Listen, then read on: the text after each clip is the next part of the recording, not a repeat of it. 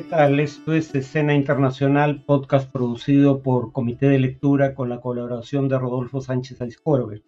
La primera noticia de hoy es que el presidente colombiano Gustavo Petro envió eh, proyecto de reforma sanitaria a el Congreso de su país para su aprobación. Eh, miles de personas salieron a protestar en contra del proyecto en distintas ciudades del país, solo un día después de que miles de personas salieran a manifestarse en favor del proyecto en también las principales ciudades de Colombia. Petro alega que el objetivo de la reforma del sistema sanitario es hacer de la salud un derecho universal eh, y que dejen lo esencial de ser un negocio. Y su proyecto de reforma tiene dos elementos claves. El primero es llevar la salud preventiva hacia los eh, sectores más vulnerables de la sociedad básicamente aquellos que viven en lo que Petro llamó territorios abandonados, es decir, lugares en donde el centro más cercano de salud se encuentra a varias horas, sea eh, por río o por eh, caminata en un territorio agreste. Eh, y el segundo elemento clave, que es el que ha generado controversia, es que los recursos públicos destinados a la salud deberían ser administrados por el sector público y no por las empresas prestadoras del servicio eh, de salud eh, de carácter privado, EPS, igual que en el Perú, eh, que son quienes habían administrado el dinero hasta ahora. Básicamente, bajo el sistema actual, las ADRES, una entidad, o la ADRES, una entidad pública, paga a las EPS por el servicio, pero son las EPS las que a su vez pagan a eh, médicos, enfermeras y en general los costos de la prestación del servicio. Eh, bajo el nuevo esquema, eh, la entidad pública pagaría directamente por esos servicios. los críticos dicen que eso probablemente termine implicando que los servicios se concentren en los grandes hospitales que no tendrían la capacidad necesaria para atender todos los casos. Esta es la primera reforma social después de la reforma tributaria Em, del gobierno de Petro, a la cual seguirán reformas en materia laboral, de pensiones y de cambio en la matriz energética. Eh, la segunda noticia de hoy es que renunció la ministra principal de Escocia, Nicola Sturgeon, líder del Partido Nacionalista Escocés por un amplio margen, el principal partido político en Escocia, parte del Reino Unido. Su renuncia se hará efectiva cuando se elija un sucesor y ha indicado que no abandonará la política y seguirá luchando por la independencia de Escocia. Como el nombre Partido Nacionalista sugiere, es un partido que busca la independencia de Escocia al Reino Unido. Habría que recordar que Escocia fue para todo efecto práctico independiente hasta el siglo XVII, hasta donde recuerdo. Eh, y desde que existe un parlamento escocés, un parlamento autónomo en 1999, se creó, ha sido ministra principal o la ministra principal con más años en el ejercicio del cargo y la primera mujer en hacerlo. Sin embargo, en, años, eh, en meses recientes había sufrido dos reveses políticos. Primero, su intención de convocar a un segundo referendo para que Escocia, los escoceses eh, indicaran si eh, querían la independencia del Reino Unido, esa propuesta para convocar en octubre ese referendo fue eh, básicamente desestimada por el Tribunal Supremo del Reino Unido, que dictaminó el año pasado que el Parlamento Autónomo Escocés no tenía las prerrogativas para tomar esa decisión de motu propio y que requería la autorización del gobierno nacional del Reino Unido, que digamos, ese tipo de competencias eran asuntos reservados al Parlamento británico y además, el mes pasado, en enero, el gobierno británico indicó que bloquearía eh, la ley escocesa que, aprobada por su Parlamento Autónomo, facilita el reconocimiento del cambio de género entre eh, los ciudadanos. El primer referéndum se había realizado en septiembre de 2014 para la independencia de Escocia, pero en esa ocasión 55.3% votó en contra.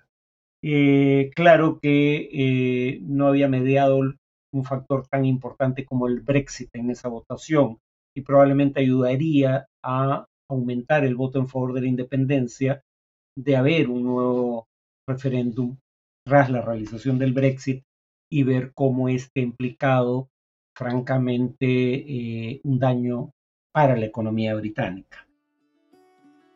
La tercera noticia de hoy es que el Reino Unido, Estados Unidos, Alemania, Francia e Italia, es decir, las tres principales economías de la Unión Europea, más el Reino Unido y Estados Unidos, emitieron por primera vez un comunicado conjunto en donde expresan su oposición a la creación de nuevos asentamientos para colonos judíos en territorios palestinos ocupados ilegalmente por Israel desde 1967.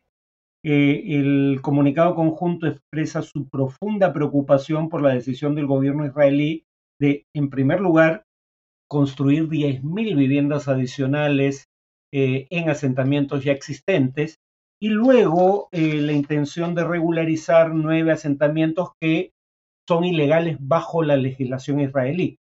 Todos los asentamientos para colonos judíos en territorios palestinos ocupados son ilegales bajo el derecho internacional y bajo resoluciones del Consejo de Seguridad y la Asamblea General de Naciones Unidas pero algunos asentamientos que son autorizados por el gobierno son legales bajo la normativa israelí, pero aquí se está legalizando asentamientos que no tuvieron aprobación del gobierno y que por ende son ilegales incluso bajo las leyes israelíes. El pronunciamiento conjunto dice lo siguiente, nos oponemos firmemente a estas acciones unilaterales que solo servirán para exacerbar las tensiones entre israelíes y palestinos y socavar los esfuerzos para lograr una solución negociada de dos estados. Eh, reafirmamos nuestro compromiso de ayudar a israelíes y palestinos a cumplir la visión de un Israel completamente integrado en Oriente Medio que viva junto a un Estado palestino soberano. Eh, algunos creen que la decisión del gobierno israelí podría obedecer a eh, una represalia por la muerte de tres ciudadanos israelíes por un atropello intencional la semana pasada en una colonia ilegal en Jerusalén Oriental.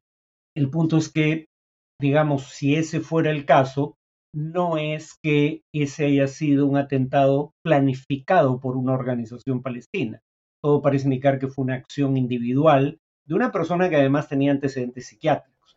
Entonces, básicamente esto parece una suerte de castigo colectivo a todo un pueblo por la acción de un individuo. Eh, estos territorios eh, palestinos ocupados por Israel ilegalmente desde 1967 son Cisjordania, Gaza y Jerusalén Oriental. Em, en cuanto al tema de análisis, eh, voy a hacer una alusión a el índice de democracia de la unidad de inteligencia de la revista The Economist para el caso específico del Perú, lo que el índice de democracia de la unidad de inteligencia de The Economist dice sobre el caso peruano. Es un índice que va de cero, menos democrático, a 10, más democrático. Eh, son cinco variables, hay varios indicadores para cada una de esas variables para medirlas y eh, el estudio se hace en 167 países. Desde que se inició este índice en 2006, Perú siempre había ocupado la misma categoría, la de eh, democracia deficiente, flawed democracy, en el original en inglés. En 2022, por primera vez, el Perú cae a, digamos, eh, pasa a la condición de régimen híbrido, es decir, ni democrático ni autoritario, sino una combinación de elementos de ambos tipos de regímenes, porque los regímenes híbridos son los que caen dentro de, en esta gradación de 0 a 10, los que caen entre 4 y 6 puntos. En ese rango, y Perú en 2022, según el índice, obtuvo 5.92. O sea, eh, apenas cayó, pero cayó dentro de la categoría de régimen híbrido. Cuando vemos las cinco variables que toma en cuenta el índice, paradójicamente en la variable donde no solo estamos bien, sino muy bien, casi a nivel de país desarrollado, es en proceso electoral y pluralismo. Es decir, ahí donde eh, amplios sectores de la oposición en el Congreso en su momento indicaron que hubo un fraude electoral en las elecciones, eh, del año antepasado, pues ahí resulta que según The Economist, del 0 al 10, Perú tiene 8.75. O sea, casi se diría que una performance ejemplar muy superior a la puntuación que obtiene el Perú en las otras variables. Funcionamiento del gobierno, por ejemplo, caemos dentro del de, eh, rango para estos regímenes híbridos, 5.71. Y ahí, eh, en un recuadro, el informe dice que en el Perú hay una inestabilidad política creciente y para que no quede duda de aquello a lo que se refiere, eh, hace alusión a la información que voy a mencionar a continuación. Primero, más de 80 ministros durante menos de año y medio de gestión del gobierno de Pedro Castillo, y en la mayoría de casos por responsabilidad del propio gobierno, no por acción del Congreso. Eh, seis presidentes y tres congresos desde 2016, o sea, eh, hace notar que la inestabilidad es crónica, no empezó con el gobierno de Castillo, un golpe de Estado perpetrado por Pedro Castillo, pero también alude a la represión posterior al golpe que empezó en 2022, año en el que se hace el recuento, eh, por parte del nuevo gobierno. O sea, eh, y como vamos a ver a continuación, en realidad ningún eh, sector, salvo el sistema electoral, sale bien librado. Por ejemplo, la tercera variable es participación política y ahí hace notar la escasa participación de mujeres en cargos, eh, digamos, de elección popular, gobernadores, congresistas, la relativamente baja participación electoral teniendo en cuenta que el voto en el Perú es obligatorio, es decir, la presunción es que la participación sería aún menor si el voto no fuera obligatorio, y donde peor librados salimos ya no es por culpa del gobierno en realidad únicamente, es en cultura política democrática. Ahí es donde obtenemos la puntuación más baja, 3.13. O sea, si nos evaluaran solo por esa variable, seríamos un, eh, un, Estado autoritario, tendríamos un régimen autoritario. Em, ¿Qué es lo que en materia de cultura política democrática ve como deficiente de Economist? Lo menciona explícitamente, la polarización política, esta división en bandos irreconciliables que ni siquiera se pueden poner de acuerdo en cuáles son los hechos objetivos fundamentales. La derecha sigue insistiendo en un fraude que jamás pudo demostrar. Buena parte de la izquierda sigue sin reconocer que Pedro Castillo intentó dar un golpe de Estado o si lo reconocen, creen que se justificaba bajo las circunstancias. Entonces, eso es un factor, la polarización que lleva a visiones antagónicas entre sectores de la sociedad, pero además viendo encuestas como el eh, Latino Barómetro, eh, el informe de The Economist hace notar que hay una amplia tolerancia en el Perú eh, a la posibilidad de que surja un gobierno militar o autoritario en general si éste eh, resuelve problemas eh, y en esas circunstancias sería preferible una democracia. Eh, ahí salimos, digamos, a niveles muy similares a los de Haití, por ejemplo. la cultura política democrática en el Perú es de las peor evaluadas en la región. El sistema electoral es de los mejores evaluados en la región y en materia de libertades civiles todavía estaríamos aprobados, digamos de 4 a 6 régimen híbrido, pero en las cinco variables. Pero si tomáramos solo libertades civiles, teníamos, teníamos en 2022 6.47, es decir, apenas, pero aprobado. Yo, sin embargo, me atrevería a decir que esa categoría va a empeorar este año. Sobre todo si permanece durante todo el año el actual gobierno. Por ejemplo, una de las condiciones que se menciona para hablar de libertades civiles es la siguiente. Hay una prensa escrita libre y eh, Perú caería dentro de la siguiente entre las posibilidades que se plantean como respuesta a la pregunta de si hay una prensa, eh, eh, sí, prensa impresa libre. Es pluralista, pero hay un alto grado de concentración en la propiedad privada entre los periódicos nacionales. Eh, hay una demanda judicial, de hecho, precisamente alegando eso, concentración privada eh, concentración de la propiedad privada de diarios nacionales contra el Grupo El Comercio. Y dice, hay libertad, esto es donde vamos a caer probablemente en mayor proporción. Hay libertad de expresión y de protesta eh, con la única restricción generalmente aceptada de prohibir la eh, incitación a la violencia. Toda democracia prohíbe la incitación a la violencia. No todas prohíben la incitación al odio, pero sí la incitación a la violencia. Esa es la única restricción que es universalmente aceptada para la libertad de expresión en todos los regímenes democráticos. Pero en el Perú, eh, el Ministerio del Interior ha abierto una línea para denuncias anónimas, esto es grave, eh, por apología del terrorismo, delito que no cae dentro de necesariamente la incitación a la violencia. Em, y veamos pues casos como el del congresista Cabero.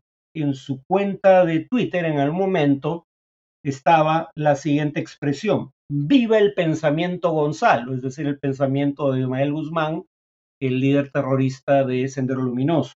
Obviamente esto no lo puso el propio Cabero y él en respuesta dice, en el 2011 alguien tomó mi teléfono y puso eso por molestarme, justamente porque es un pensamiento que siempre he detestado y condenado. Yo no lo borré en su momento por descuido. Yo le creo. Obviamente no tengo ninguna duda de que Alejandro Cabero eh, no simpatiza con Sendero Luminoso.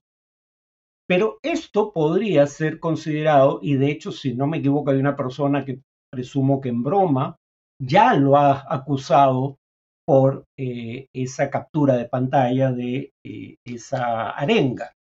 Y ustedes dirán, bueno, pero los procuradores distinguirán entre tonterías de este tipo y casos que ameriten, digamos, la formulación de cargos de apología al terrorismo, eh, pero no es tan inverosímil cuando uno tiene en cuenta cómo en el pasado se ha utilizado eh, la figura de apología al terrorismo para encauzar judicialmente a personas o incluso obras de teatro. En 2015, por ejemplo, el entonces procurador antiterrorista o contra el terrorismo Julio Galindo denunció por apología del terrorismo a la obra teatral La cautiva, porque se entonaban himnos de Sendero Luminoso y, cito, se exalta la figura de Abimael Guzmán.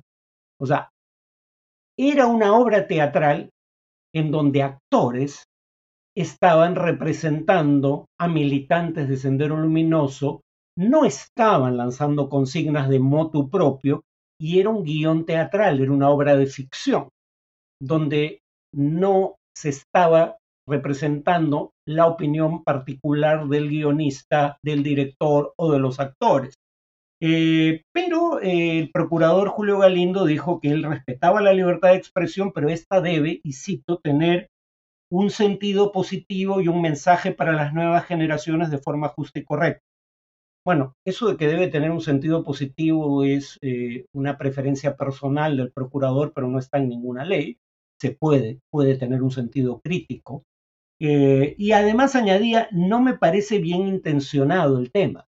O sea, si hubo no apología al terrorismo, quedaría librado a la especulación del procurador sobre la intención de quienes participan en la obra y cómo tiene él elementos de juicio para saber cuál fue su intención.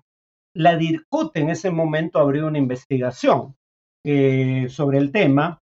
La misma DIRCOTE cuyos jefes anterior y actual dijeron respectivamente que el MRTA participaba de los hechos de violencia en las manifestaciones de este año y diciembre del año pasado, cuando el MRTA no existe hace más de 20 años, por esa razón fue retirado de la lista de organizaciones terroristas del Departamento de Estado del gobierno de los Estados Unidos en 2001. Y eh, el actual jefe de la DIRCOTE dice que Sendero Luminoso está en todo el país, cosa que es absolutamente falsa. En ese contexto, eh, digamos, va a haber denuncias anónimas por apología al terrorismo. Em, y habría que recordar que en el caso de esta obra teatral, el propio Ministerio de Cultura la defendió, diciendo que era una obra de arte, pero además subrayando el hecho de que era una era ficción, es decir, no representaba, no pretendía ser una representación fiel de la realidad. Em, Está también el caso, con esto termino, de las tablas de Sarwa que se presentaron en el Museo de Arte de Lima en 2018 y que el propio gobierno había declarado patrimonio cultural de la nación ese mismo año, eh, pero que también se cuestionaron como apología del terrorismo porque se mostraba lo que Sendero hacía cuando ingresaba a comunidades altoandinas, sobre todo en la región de Ayacucho, pero pretendían que esas representaciones no estaban acompañadas, como de hecho estaban, por una inscripción, en todos los casos, que explicaba qué era lo que ocurría, y en ese caso la inscripción decía, saquean tiendas y casas. Es decir, claramente cuando uno ve la inscripción que acompaña a las imágenes, hay una actitud de condena a las acciones de Sendero. Pero como había una representación de senderistas desplegando banderas con el martillo y la hoz, se quiso acusar a, eh, esta exposición de apología al terrorismo. Entonces, los antecedentes hacen ver que eh, eh, el uso que se hará probablemente de esta línea para denuncias anónimas no va a ser particularmente edificante y yo me atrevo a pronosticar que si esto continúa, el próximo año nos va a ir aún peor en el índice de democracia de la unidad de inteligencia de la revista The Economist. Eso es todo por hoy. Nos vemos en el siguiente podcast.